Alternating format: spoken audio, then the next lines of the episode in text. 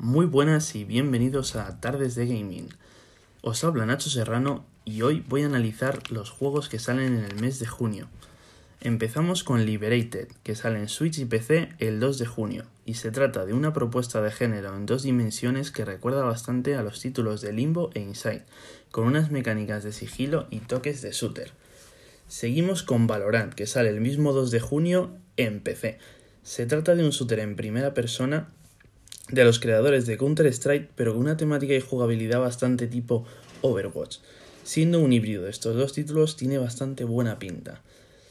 Seguimos con Command Conquer Remastered, que sale en PC el 5 de junio. Es un juego de estrategia con vista cenital que recuerda bastante a la famosa saga de Blizzard StarCraft. Personalmente, el género no es de mis favoritos, pero seguramente para aquellos fans de este género sea una muy buena propuesta. Seguimos con The Other Worlds, que sale por fin en la pequeña plataforma portátil de Nintendo, que después de una larga espera seguro que merece la pena para todos aquellos que puedan disfrutarlo en esta pequeña plataforma. Continuamos con Warborn, que saldría en PC, PS4, Switch y Xbox One el 15 de junio.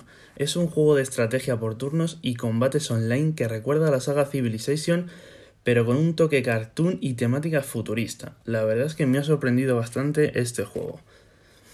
Continuamos con Desperados 3, que sale en PC, en PS4 y Xbox One el 16 de junio. Es un juego de acción en tercera persona visto desde arriba que recuerda a un diablo pero con una temática del oeste y más enfocado parece que al sigilo. Seguimos con Desintegration, que saldría en PC, PS4 y Xbox One el 16 de junio, un multijugador competitivo de batallas de naves online, pero naves terrestres más que otra cosa. La verdad tiene buena pinta, pero habrá que probarlo. Seguidamente vamos con Burnout Paradise Remastered, que aterriza en la plataforma de Nintendo el día 19 de junio y para aquellos fans de la franquicia de carreras de automóviles, seguro que están deseando probarlo.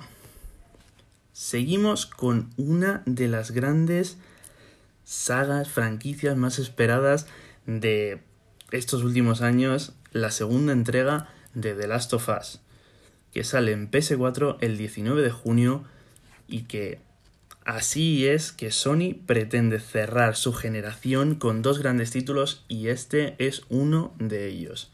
Ya hablaré del siguiente en otro podcast. Seguimos con Is Memories of Celeta, que sale en PS4 el 19 de junio un juego tipo hack and slash al más puro estilo japonés que llega a la consola de Sony. Seguidamente continuamos con Assetto Corsa Competizione PS4 y Xbox One, que sale el 23 de junio. Es una nueva entrega de la franquicia de carreras de automóviles que tanta fama lleva acumulando los últimos meses y que pinta bastante bien, sobre todo visualmente. Seguimos con SpongeBob SquarePants Battle for Bikini Bottom Rehydrated, que en menudo nombrecito tiene el juego, que saldría en PC, PS4, Switch y Xbox One el 23 de junio. Una aventura plataformera para todos los públicos protagonizada por el que vive en una piña debajo del mar.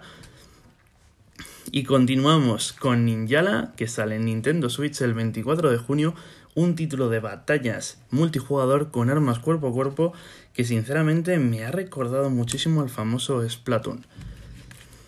Seguimos con Mr. Driller Drilland, que saldría en Nintendo Switch el 25 de junio, que es un juego de puzzles al más puro estilo Candy Crush. Y continuamos con Little Town Hero, que saldría en PS4 el 26 de junio, que es un título de aventura en tercera persona con estética tipo Dragon Quest, pero, y eso me ha decepcionado un poco, combate por turnos. Y seguidamente tenemos Gravity Heroes que saldría en PS4, en PC y en Xbox One el 30 de junio. Es un título de plataformas 2D muy ochentero al más puro estilo Metroid. Continuamos con The Legend of Heroes Trice of Cold Steel 3, que saldría en Nintendo Switch el 30 de junio. Es un juego de temática japonesa visto desde arriba que plantea una aventura donde habrá combates, pero lo que he visto mucho más ha sido diálogo. Y seguimos, estamos terminando ya con No Straight Roads PC PS4, Switch y Xbox One el 30 de junio. Juego de plataformeo con una estética muy llamativa y sobre todo mucho ritmo. La verdad es que me ha llamado muchísimo la atención. Y terminamos ya por fin con el último lanzamiento del mes de junio, que sería Hellpoint, que saldría en PC, en PS4, en Xbox One y en Nintendo Switch. Un título bastante inquietante que jugablemente recuerda a Dark Souls, pero visualmente parece que quiere transmitir algo de terror.